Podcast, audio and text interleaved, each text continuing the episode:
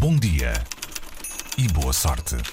É o mesmo que dizer vamos lá, Alexandre David. Olá. Olá, bom dia. E no dia em que arranca a Cimeira do Ambiente em Madrid e na véspera da chegada da menina Greta a Lisboa, também mete a mão no ambiente e para falar da tal máxima da borboleta que reza mais ou menos assim, quando bate as asas numa parte do mundo, os efeitos desse movimento chegam ao outro lado. No caso concreto não é tanto assim, mas eh, pronto, dávamos jeito de falar da borboleta. Há, há um estudo que E tu é que relaciona... mandas aqui, portanto, tudo bem. Mais nada.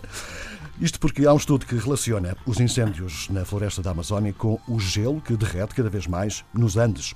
O inesperado efeito secundário dos fogos da Amazónia foi confirmado por uma equipa de cientistas que analisou pela primeira vez o impacto deste fenómeno no gelo da Cordilheira dos Andes. Em declarações ao Jornal Público, Newton de Magalhães Neto, investigador da Universidade Estadual do Rio de Janeiro o primeiro autor deste artigo, diz que a conclusão mais importante deste trabalho é que o desmatamento da Amazónia e as emissões de incêndios que ocorrem principalmente na Bolívia, Peru e Brasil podem acelerar a perda de gelo, aumentando o risco de uma crise hídrica e criar dificuldades a várias comunidades andinas em resposta às mudanças climáticas. Os investigadores concluíram que os aerossóis da queima de biomassa na Amazónia, como o carbono negro, podem ser transportados pelo vento para os glaciares tropicais dos Andes.